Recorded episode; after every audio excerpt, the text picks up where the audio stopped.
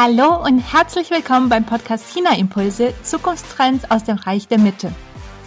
Hier bekommen Sie einen Einblick in die chinesische Digitalwelt und in die neuesten Trends und Technologien aus China. Lassen Sie sich von diesen Impulsen inspirieren. Wenn Sie mal für sich zählen, wie viele Newsletter haben Sie eigentlich zum Thema China und Tech abonniert? Und wie viele davon haben Sie diese Woche gelesen? Wissen Sie, was gerade die aktuellen Themen in der chinesischen Digitalisierung sind und vor allem auch, was Sie als Impuls für Ihre eigene digitale Transformation mitnehmen könnten? Ich verbringe jede Woche mindestens einen ganzen Tag damit, die neuesten Infos aus Chinas Tech-Welt für mich zu strukturieren und vor allem die Highlights auch daraus zu ziehen.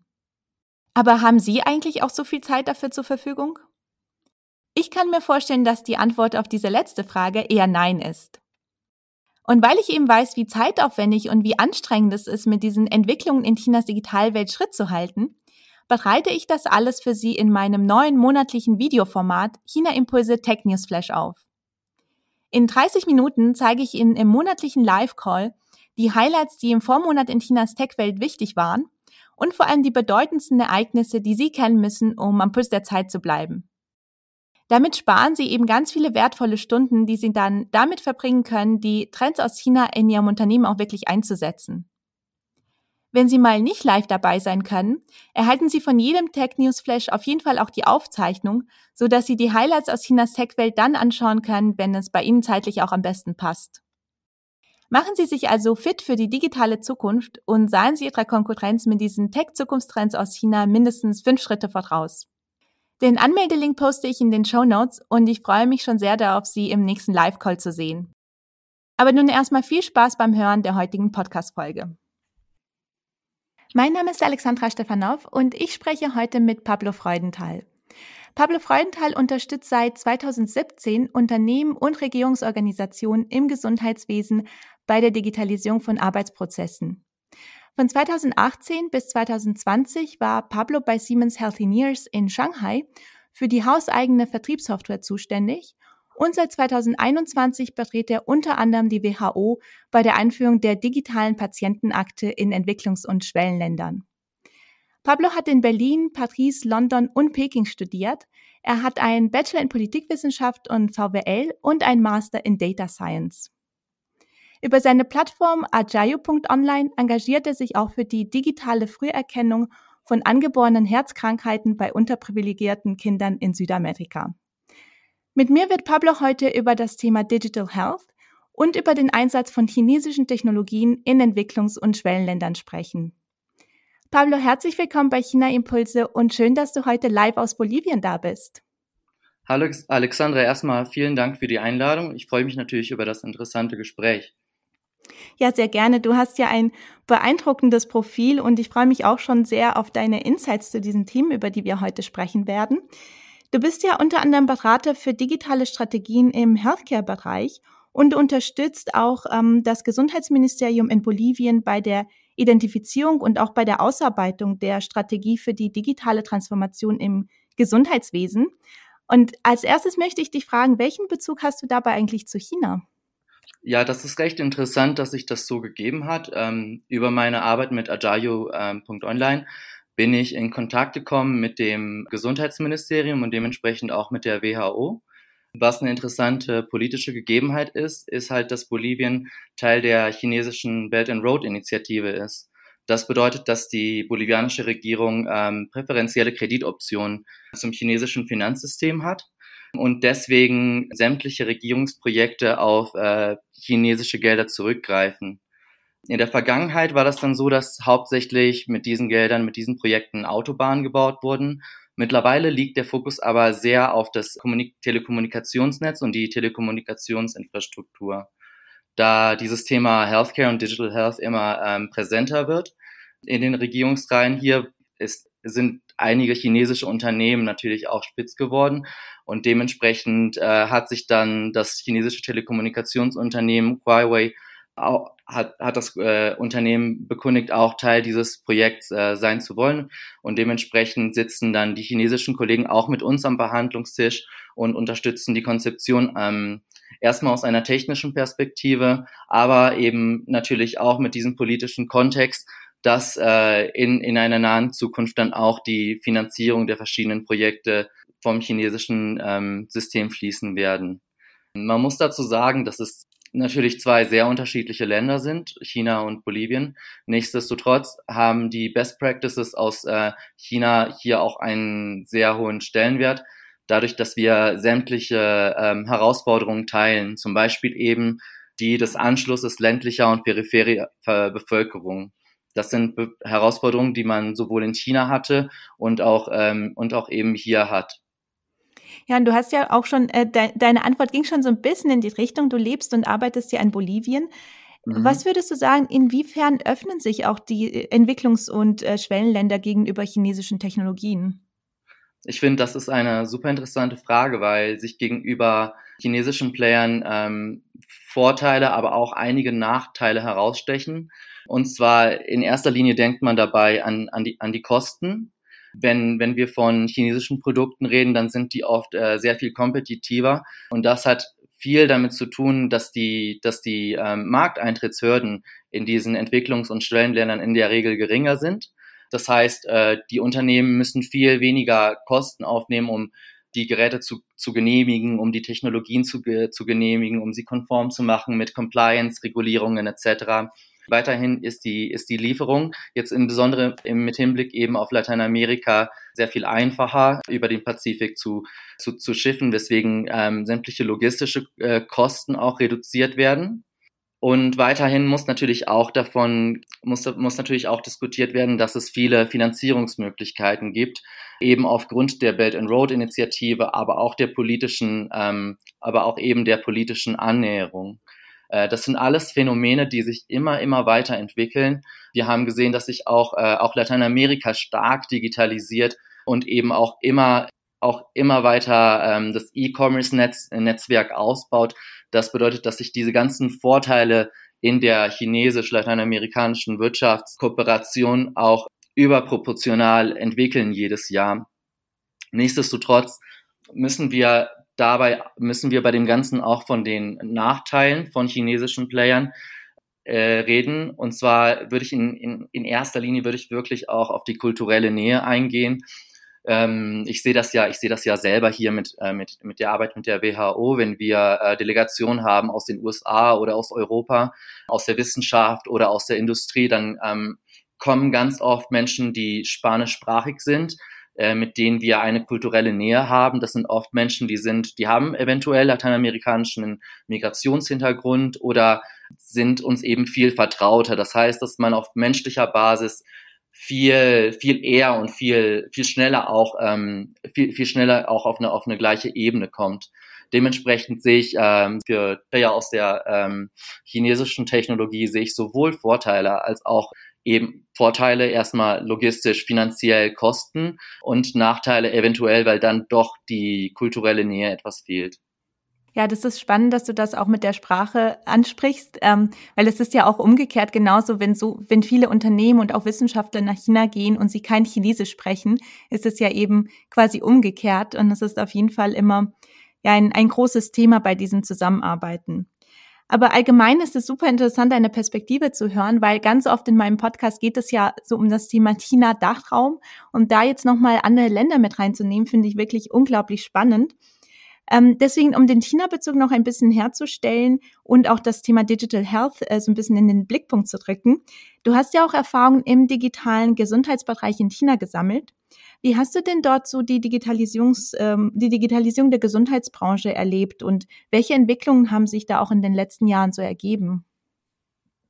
Ähm, genau, dank, danke nochmal, danke nochmal, dass du mich äh, ein bisschen dazu fragst. Da kommen echt schöne Erinnerungen hoch. An dieser Stelle möchte ich mich ähm, in erster Linie beim DAD bedanken, der, äh, mit dem ich über das äh, Sprache- und Praxisstipendium 2017 nach China gegangen bin und über den ich dann auch den Einstieg bei Siemens Healthineers gefunden habe, wo ich dann drei Jahre gearbeitet habe und hauptsächlich ähm, zuständig war für eine Vertriebssoftware, jetzt im Bereich äh, Medical Imaging, ne, in der medizinischen Bildgebung, das heißt CT, MR. Was ähm, jetzt, jetzt in Bezug auf die Konstellation in China und auf die Rahmenbedingungen, die man, die man, ähm, beachten muss, wenn man, wenn, wenn man sich weiter auf das Thema einlässt. So ähm, ist das erste einmal, dass es äh, 90 Prozent des Healthcare-Geschäfts in China in öffentlicher Hand ist. Das bedeutet, ähm, man bewegt sich halt in einem, äh, wir sagen gerne One-Payer-System. Dementsprechend sind die ähm, sind, äh, sind, die, sind die Policies, die Regulierungen umso wichtiger, dass man sich damit auseinandersetzt. Ähm, in dem Rahmen gibt es Regierungsstrategien, die sich schon seit einigen Jahren, auch, auch vor meiner Zeit bei Siemens Healthineers angebahnt haben, ähm, im Rahmen eines allumfassenden Plans, der heißt Healthy China 2030. Wir kommen dem, wir kommen dem Jahr 2030 äh, wirklich erschreckend näher und äh, umso konkreter werden dann auch die Regulierungen und so, umso konkreter werden dann auch die Maßnahmen, die die, Regie die, die chinesische Regierung ergreift, um die Zielsetzungen ähm, einer besseren, einer effektiveren, einer effizienteren Gesundheitsversorgung zu schaffen. Umso näher kommen wir denen. Natürlich ähm, ist unter den Rahmenbedingungen, die wir jetzt, äh, die wir jetzt auch beachten bei der Analyse, die Pandemie, die Covid-Pandemie ähm, ein extrem wichtiger Bestandteil. In erster Linie deswegen, weil ähm, die Pandemie die Gesundheitskassen in China ähm, extrem viel gekostet hat und, äh, und es umso wichtiger ist, eben auch kosteneffiziente Systeme zu schaffen. In dem Sinne, äh, in dem Sinne ist eine, eine sehr ähm, brisante Entwicklung von der jetzt momentan die Rede ist, auch im Rahmen eben auch der Healthy China, in, äh, Healthy China Initiative, äh, konkret eben der Maßnahmen, die eben äh, mit dem Blick auf Healthy China 2030 äh, äh, ergriffen werden, die Einführung der diagnosebezogenen Fallgruppen. Ähm, auf Englisch nennt sich das äh, DRG, Diagnosed Related Groups. Und im Grunde sind das Klassifikationssysteme für eine pauschalisierte Abrechnung von, äh, von Patientenfällen, mit denen eben Krankenhausfälle anhand von medizinischen Daten Fallgruppen zugeordnet werden und dementsprechend das Budget definiert wird, was für diese Fallgruppen dann auch äh, von den Kassen abgerechnet hat, äh, abgerechnet wird. Das führt dann ähm, da, das führt dann, das erhofft man sich über die Einführung von DRG graduell zu einer Effizienzsteigerung im Krankenhaussystem, was natürlich auch einen starken Trickle-Down-Effekt hat für die äh, für den Einkauf, ähm, halt für den für den gesamten Wertschöpfungsprozess in der Krankenhausversorgung. Natürlich muss man da ein bisschen erstmal aufholen. Was hat das mit Digitalisierung zu tun?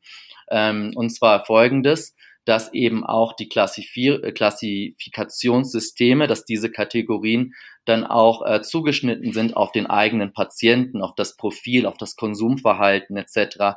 Und da man ähm, über die verschiedenen Plattformen ähm, ein so ähm, kristallklares Bild hat äh, von dem Bürger, von dem Citizen, von dem Patienten, ist es dann auch für die ähm, Gesundheit, äh, Gesundheitskassen möglich, ähm, den Patienten umso genauer eben in diese verschiedenen ähm, Klassifikationszuordnungen, ne, in diese Diagnosegruppen zuzuordnen. Also man kann sich, man kann sich dieses äh, Krankenhausmanagement-Tool in Kombination mit den entsprechenden Zahl Zahlungsmechanismen äh, so, äh, so, so vorstellen, dass dadurch eben die Gesundheitsausgabenkontrolle das Krankenhausmanagement und die und das Krankenversicherungsmanagement umso wichtiger gef äh, geführt, um, umso effizienter geführt werden. Der Grundsatz lautet dabei, Mehraufwendungen werden nicht mehr erstattet und der Saldo einbehalten. Das bedeutet, wenn man jetzt für eine bestimmte Diagnosegruppe beispielsweise, äh, ähm, beispielsweise über dieses System, über ein Sample von Fallbeispielen 20.000 äh, Euro für eine, äh, für eine gewisse Therapie ähm, budgetiert hat, dann, da, dann dürfen die Kosten, für das, die das Krankenhaus der, der Krankenkasse berechnet, eben nicht über diese 20.000 hinausgehen. Also diese 5.000, äh, äh, sollte die Behandlung dann tatsächlich 25 statt 20 ähm, gekostet haben, so muss das äh, Krankenhaus dafür aufkommen. Dementsprechend, äh, dementsprechend werden dadurch Krankenhäuser äh, motiviert, Diagnosen und Behandlungen sta äh, zu standardisieren, keine extra ähm, Leistungen zu erbringen, einfach nur um ähm, einfach nur um mehr von den Kassen ähm, abbezahlt zu bekommen. und eben dadurch Effizienz zu verbessern. Das hat natürlich erhebliche Auswirkungen auf das gesamte, ähm, auf die gesamte Healthcare-Industrie äh, sowie eben auch auf die ähm, auf die Pharmabranche. Ja, und du hast ja gerade auch gesagt, dass das Gesundheitssystem in China ja noch äh, zu, zu 90 Prozent, hattest du, glaube ich, gesagt, in staatlicher Hand ist. Da ist es, glaube ich, in Zukunft auch ganz spannend zu sehen, inwieweit private Unternehmen wie Ping An, wie Tencent, wie Alibaba sich da integrieren werden, be beziehungsweise wie sie da aushelfen können, auch mit ihren Systemen, mit ihren ähm, Daten, mit ihren KI-Anwendungen und so weiter. Total. Und ja, vielleicht Stichwort Zukunft noch. Du hast ja einiges jetzt uns erzählt über die, den aktuellen Stand, über die Entwicklung in den letzten Jahren. Was würdest du denn sagen, welche Trends wird es in Zukunft in China im digitalen Gesundheitsbereich geben? Ähm, ja, also ganz klar, äh, ganz klar eben die Effizienzsteigerung, von der wir gerade gesprochen hatten. Eben, dass sich durch, durch Systeme wie, wie, äh, wie die DRG-Policy die Effizienz im gesamten Krankenhausapparat steigert. Weiterhin ähm, ist der, ein zweiter Trend, den wir feststellen, ist eben auch die Dezentralisierung der Gesundheitsleistungen, so dass auch äh, County-Level Hospitals umso äh, bestärkter sind, auch, auch, auch komplexere Diagnosen beispielsweise in der Bildgebung durchführen zu können. Man beruht dabei eben auf Te Te Technologien wie zum Beispiel Mobile, Mobile CT, also beispielsweise Beispielsweise, man ist eben in einem, in einem Second, in einem Second-Tier-Krankenhaus, ähm, remote wird aber die, die Diagnose dann von Spezialisten in, in einer ähm, äh, halt in einer in einer Bundesstadt äh, Haupt, Hauptstadt durchgeführt in, in den größeren Referenzzentren, so dass die Bürger dann nicht unbedingt in die größeren Städte reisen müssen, um sich Behandlungen um Behandlungen durchzuführen, sondern dass, ähm, sondern, sondern dass die, dass die Krankenhausnetze innerhalb eines Bundesstaates dann auch ähm, effizient verlinkt sind über mobile Technologien. Also zwei, Dezentralisierung durch mobile Anwendungen, das wäre die zweite, der zweite Trend. Ähm, und den dritten hattest du tatsächlich auch angesprochen, und zwar dieser gesamte Offline-to-Online-Kurs, der ja auch ähm, sehr stark von den, auch von den privaten Playern vorangetrieben wird. Also, dass ähm, ich finde das mega interessant, dass der, ähm, dass der Touchpoint so direkt gegeben ist, dass sich Bürger halt über Ölemar sogar oder über Meituan dann ähm, die äh, Pharmazeutika beschaffen können und da, darüber 24/7 ähm, halt einen Arzttermin äh, aufrufen können, der dann auch an die, der dann auch an die äh, Erstattung eines eines Rezepts gekoppelt ist. Dazu muss aber gesagt werden, dass die Integration mit dem öffentlichen System ähm, noch nicht vollständig, noch, noch nicht vollständig pass äh, noch nicht vollständig passiert ist. Ähm, man sieht aber, dass sich eben, dass, äh, dass sich eben dieser Weg öffnet über wirklich sehr her herkömmliche digitale Wege der privaten Anbieter. Halt, ähm, ich sagte eben Ölemer, das ist ein Lieferdienst, Meituan, ne? dass wirklich über die direktesten Wege eben ähm, der Anschluss findet einer digitalen Gesundheitsversorgung auch wenn diese noch nicht komplett integriert ist mit, den, mit dem gesunden, äh, mit dem öffentlichen Gesundheitssystem. Und du hast ja auch einige schon über neue Technologien gesprochen. VR, mhm. Virtual Reality, ist ja derzeit auch ein Riesenthema. Zum Beispiel, wenn wir uns das äh, super gehypte Metaverse anschauen. Was würdest du denn sagen, welche Möglichkeiten für VR-Technologien gibt es auch im Gesundheitssektor? Und hast du in China zum Beispiel auch Anwendungsfälle dafür mitbekommen? Ähm, also ich würde in erster Linie sagen, dass es für VR-Technologien in einer weiten Zukunft natürlich erhebliche Möglichkeiten gibt. Ne? Also das äh, fängt, ähm, natürlich denkt man da als erstes, äh, denkt man da eben auch an die, an die Telemedizin, ähm, dass äh, Spezialisten, ähm, dass Spezialisten eben die eben die Untersuchungen, die Diagnosen und die Therapie begleiten können, äh, auch, auch über geografische Entfernungen, Entfernungen hinweg.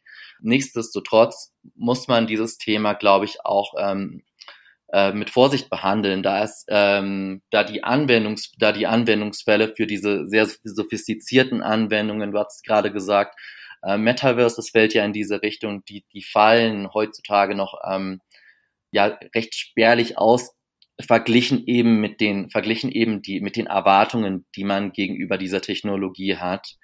Das ist auch ähm, beeinträchtigt teilweise jetzt im chinesischen Falle sind auch die, sind auch die Trials, sind auch die Pilotprojekte auch beeinträchtigt von der schleppenden Wirtschaft, dass dazu halt, dass, dass dazu halt äh, viel weniger Kapital gibt, als man sich äh, jetzt vor einigen Jahren erhofft hätte. Nichtsdestotrotz würde ich einen Anwendungsfall ähm, jetzt nochmal beleuchten. Das ist die Schmerzkontrolle. Und zwar wird, und zwar, wenn man sich auf PubMed ein bisschen umschaut, also das ist die, ähm, das ist, das ist die PubMed, das ist ähm, die Webseite, wo man sich wissenschaftliche Arbeiten in der Medizin anschauen kann. Das ist so das Go-To, die Go-To-Plattform. Dann ist vor allem die Anwendung der Schmerzkontrolle über VR-Technologien ähm, ist da sehr präsent. Es gibt auch in, in China mehrere Studien, dass, die, die eben zeigen, dass ähm, Virtual Reality, dass Virtual Reality äh, dazu ähm, äh, angewendet wird, das Gehirn weg vom Schmerz zu fokussieren und eben als äh, neuropsychologische äh, VR-Therapie bezeichnet werden kann. Das ist überall relevant. Nichtsdestotrotz ist es auch hier zu beleuchten, dass, ähm, dass gerade auch Fachkräfte ähm, mit folgendem Statement kommen. Wir befinden uns mitten in einer Opioid-Epidemie und VR bietet eine drogenfreie Option zur Schmerzkontrolle.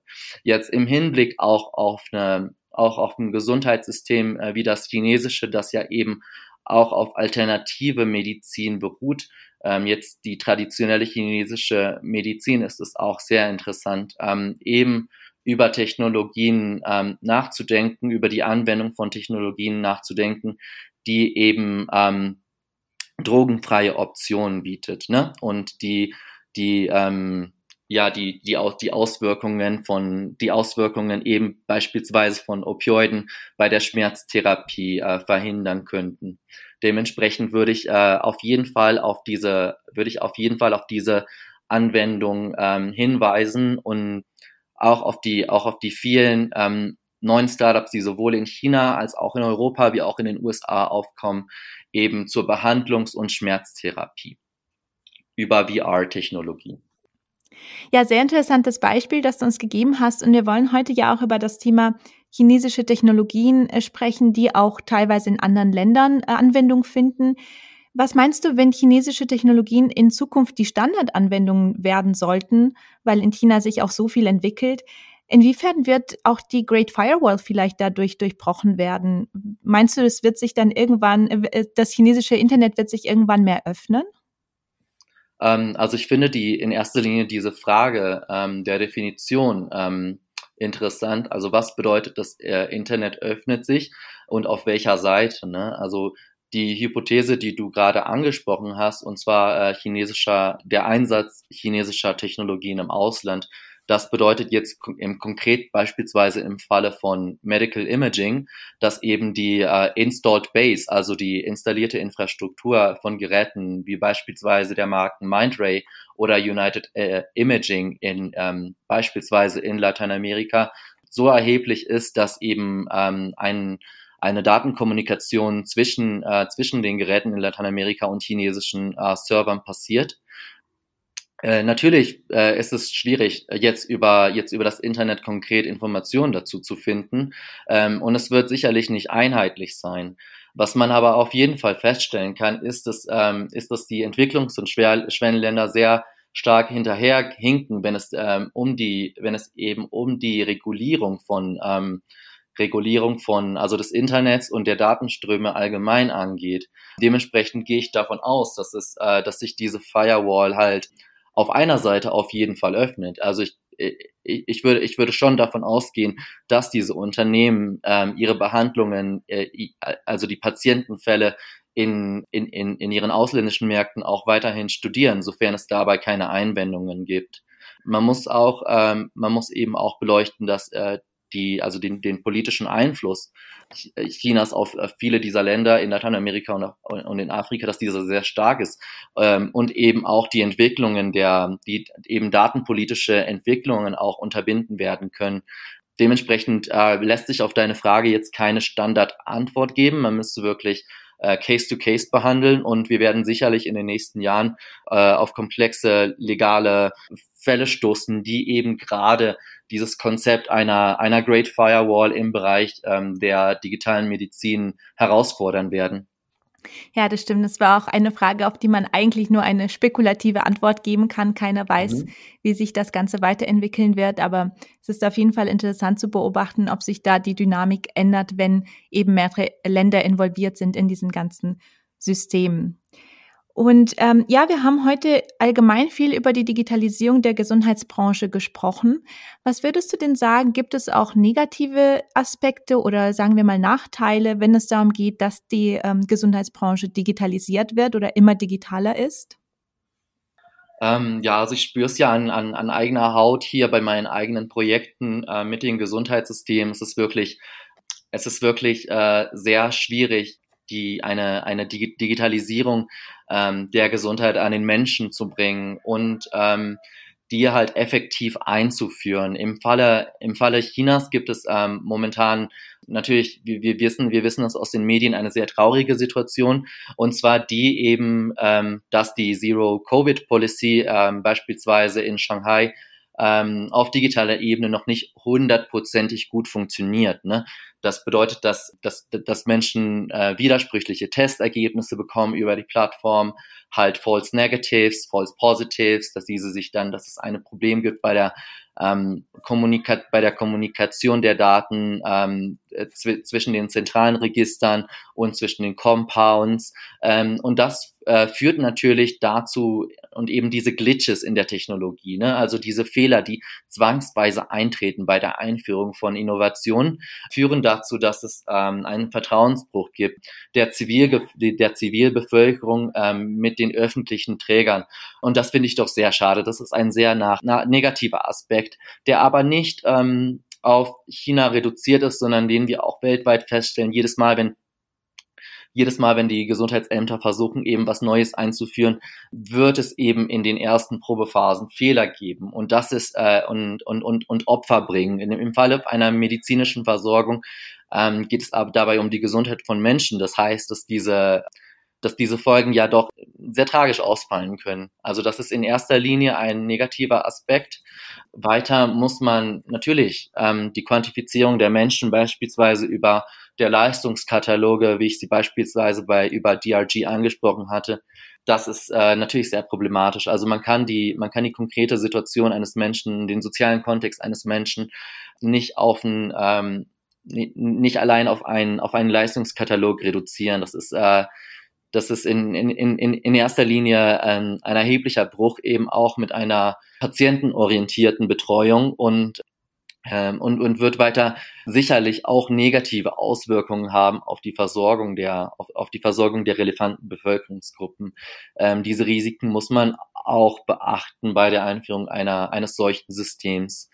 Und weiter ist natürlich die Angst da, dass, ähm, dass über äh, die Digitalisierung der, die Digitalisierung der Gesundheitsbranche auch der menschliche Kontakt zwischen Arzt und Patient verloren geht. Das kann man einerseits vielleicht so sehen, dass man halt, ähm, naja, über Telekonsultationen jetzt beispielsweise in der in der Quarantäne ist, ist, ist halt nur dies möglich, aber sonst, ähm, dass man sonst auch nur über, über das Internet dann zum Arzt geht und sich dann aber auch nicht kontrollieren lässt und damit eben auch dieser direkte, dieses direkte Verhältnis und auch die Diagnosemöglichkeiten verloren gehen, das ist ein Risiko. Nichtsdestotrotz kann man dabei auch argumentieren, dass eben die Zeit, die der, die, die, die Zeit, die der Arzt gewinnt, indem er eben nicht die ganzen Patientendaten nochmal eintragen muss in sein Notizheft, die, äh, über diese bürokratischen Hürden, ne, die Zeit, die dadurch eingespart wird, dass die dann eher für den Menschen verwendet wird. Auch wenn es dann fünf Minuten sind, die der Arzt oder die Ärztin für die Patientin hat, dass die dann auch voll genutzt werden mit voller Konzentration. Ja, ein guter Punkt, den du angesprochen hast mit der Zero-Covid-Policy jetzt in China, weil man dann auch sehr gut erkennen kann, allgemein ist es jetzt so, dass neue Technologien in China sehr schnell auch Anwendung finden in der breiten Masse. Aber man sieht es auch an diesen Beispielen mit den Lockdowns in Shanghai zurzeit, dass vieles aus der Digitalisierung, aus der Technologie in der Praxis gar nicht so einwandfrei immer funktioniert. Aber um mal mit einer positiven Note zu enden, ähm, möchte ich dich noch fragen zum Schluss, welche Best Practices aus der Gesundheitsbranche in China kannst du noch mit uns teilen? Gibt es da vielleicht auch etwas, was andere Länder, zum Beispiel Deutschland, eventuell davon lernen könnte? Ähm, ja, es ist, äh, es ist natürlich ähm, super schwierig, die beiden Systeme zu vergleichen und jetzt halt zu meinen, dass man mit den gleichen Anwendungen, die man in China sieht, dann auch in, in Deutschland oder Europa Erfolg haben kann. Ne?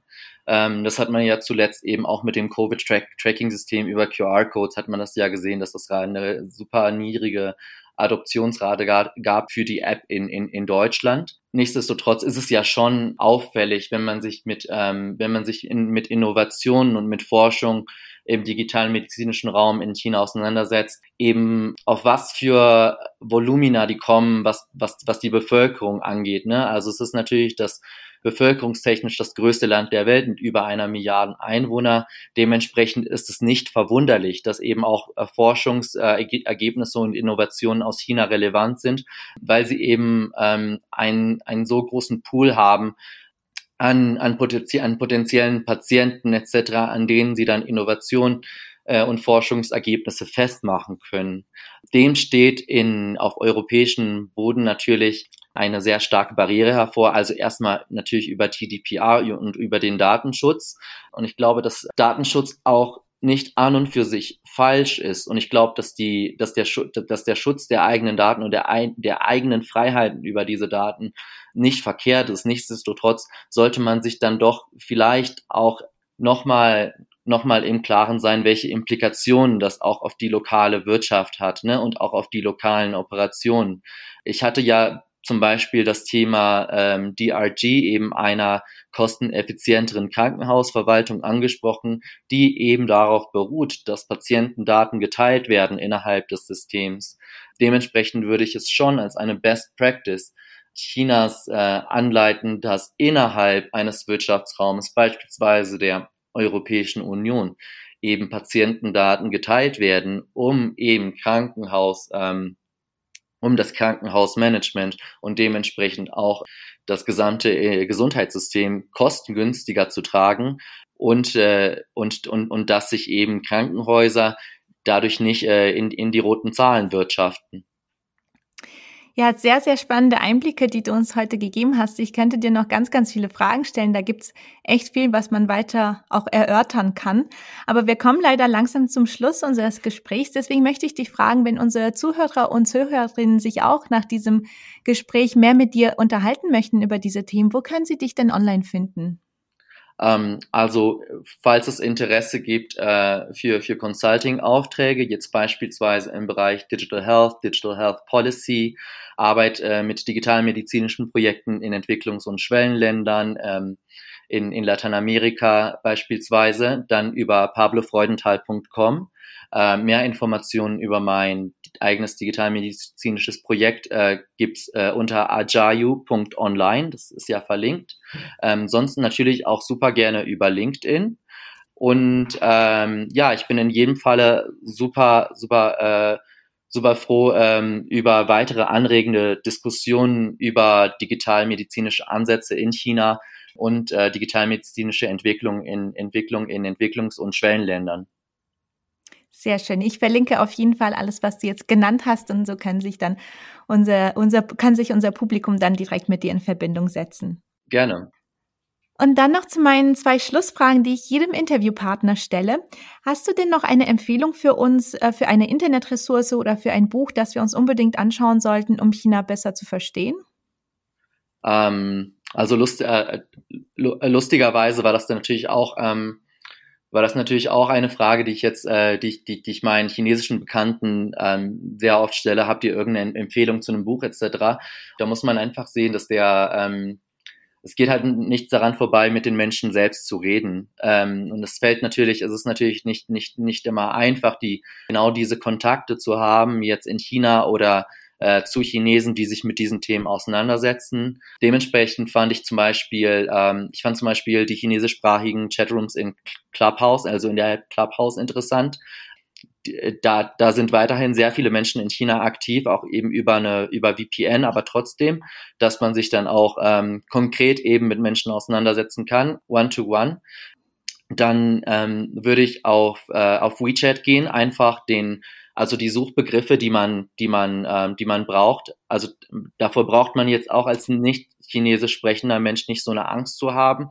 Also man gibt einfach die, man gibt einfach die, die, die Begriffe, die man sucht. Dafür sucht man den chinesischen Begriff einfach in die Suchfunktion eingeben und dann ähm, bei den verschiedenen Ergebnissen kann man ja die Seiten ähm, übersetzen lassen, einfach auf Translate klicken und dann hat man auch schon den letzten Stand äh, zu verschiedenen Tech-Themen, die in China relevant sind. Lustig auch, dass du gerade von, von Buch redest, ist da Xiaohongshu, Little Red Book ist das chinesische Äquivalent zu, äh, zu Instagram, Douyin ist das äh, chinesische TikTok. Das wären dann informelle Wege, ähm, beispielsweise Wege, wo sich halt ähm, Internet-Creators dann auf einem sehr informellen Weg, aber trotzdem trotzdem eben auch äh, gewisse Konzepte erklären. Also so wie wir jetzt zum Beispiel auf YouTube gehen, um irgendwas, um, um irgendwas nachzusuchen, gehen halt Chinesen auf Xiaohongshu oder auf Douyin. Dementsprechend auch diese beiden sehr, sehr informellen und spaßigen ähm, Plattformen. Ja, sehr gut, dass du auch chinesische Plattformen empfiehlst. Da bekommt man ja, wie du auch schon gesagt hast, nochmal ein ganz, ganz anderes Gefühl für, für das Land, für die Gesellschaft, ähm, wenn man da sozusagen mittendrin auch ist und sich das Ganze live anschaut. Und auch spannend, dass du Clubhouse empfiehlst. Das hat bis jetzt noch nie jemand empfohlen, gerade in Verbindung mit China. Aber das stimmt, über VPN gehen da trotzdem noch viele Leute in die App rein und ähm, auf jeden Fall ein sehr guter Tipp. Wenn du jetzt äh, zum Schluss noch eine kurze Auflistung machen müsstest, äh, was würdest du denn sagen, was sind für dich aktuell die Top 3 Trends, die Top 3 Themen in der chinesischen Digitalwelt? Also ich finde, an aller, aller, allererster Stelle ist es eben diese Imperfektion der Zero-Covid-Policy, dementsprechend eben diese Glitches in der Technologie und wie sich die Zivilbevölkerung damit auseinandersetzt. Also es gibt eine ganz neue, ein ganz neues Bewusstsein der Internet-User in China, ein ganz neues Bewusstsein der Zivilbevölkerung, wie diese sich, also nicht, dass diese eben auch die digitalen Systeme ähm, äh, hinterfragen. Und das passiert äh, zum ersten Mal in der Geschichte in China oder zum ersten Mal seit einer sehr langen Zeit. Ähm, und ich glaube, das ist so der, der größte Trend, den ich, den ich, den ich selber feststelle. Eben, ja, dieses, diese kritische Auseinandersetzung. Weiter ähm, bricht, weiter würde ich sagen, bricht eben auch diese Situation mit herkömmlichen Konventionen, die es im, im Wirtschaftsverhalten in China gibt, ganz klischeehaft, aber trotzdem werde ich nochmal eben auch äh, über Social Selling sprechen. Das bedeutet, dass man halt über, über Plattformen wie Douyin slash TikTok ähm, äh, Produkte vertreibt, aber das hat sich äh, gerade jetzt in der, in der aktuellen Quarantänephase eben auch dahin entwickelt, dass man total unherkömmliche Produkte über diese Plattform vertreibt. Also das hat man vorher noch gar nicht gesehen, dass beispielsweise ein CT-Scanner über Live-Selling äh, verkauft wird, dass diese Produkte halt über Live-Selling äh, ver vertrieben werden. Und das ist ein riesiger Trend, äh, Social Selling in nicht herkömmlichen Industrien. Und ein dritter Trend, den man, ein dritter Trend, den man beobachten muss, ist eben auch diese ähm, höhere, ähm, die, die, diese stärkere Abhängigkeit vielleicht äh, auf privates Kapital bei Innovationen dass eben, ähm, dass eben die Staatskassen jetzt nicht mehr unbedingt aufkommen für den nächsten Trend ähm, in Sachen AI, VR etc., sondern dass eben äh, privates Kapital dafür aufkommt und dementsprechend ähm, dementsprechend eben diese Plattformen wie beispielsweise JD Drugstore aus privater Hand, aus privatem Kapital kommen, sich letztendlich jedoch in naher Zukunft sehr wahrscheinlich an das öffentliche System koppeln werden. Das wären meine drei Trends in der chinesischen Digitalwelt für die nächsten Jahre. Ja, sehr gut. Vielen Dank. Und Pablo, danke dir, dass du heute da warst, dass du uns so eine spannende Perspektive gegeben hast auf das Thema Digital Health in China und auch in Entwicklungs- und Schwellenländern. Danke, dass du hier warst. Ja, danke dir. Ich freue mich natürlich über jedes Gespräch zum Thema und ich habe mich natürlich total über die Einladung gefreut. Ich höre deinen Podcast super, super gerne. Ich hoffe, dass Ihnen diese Folge gefallen hat und dass wir uns im nächsten China Impulse Tech News Flash sehen. Den Anmeldelink finden Sie in den Show Notes und ich freue mich schon sehr auf Sie. Aber jetzt wünsche ich Ihnen erstmal eine wunderbare Restwoche und ich freue mich, wenn Sie auch bei der nächsten Podcast-Folge wieder dabei sind. Bis dann und sei Jen!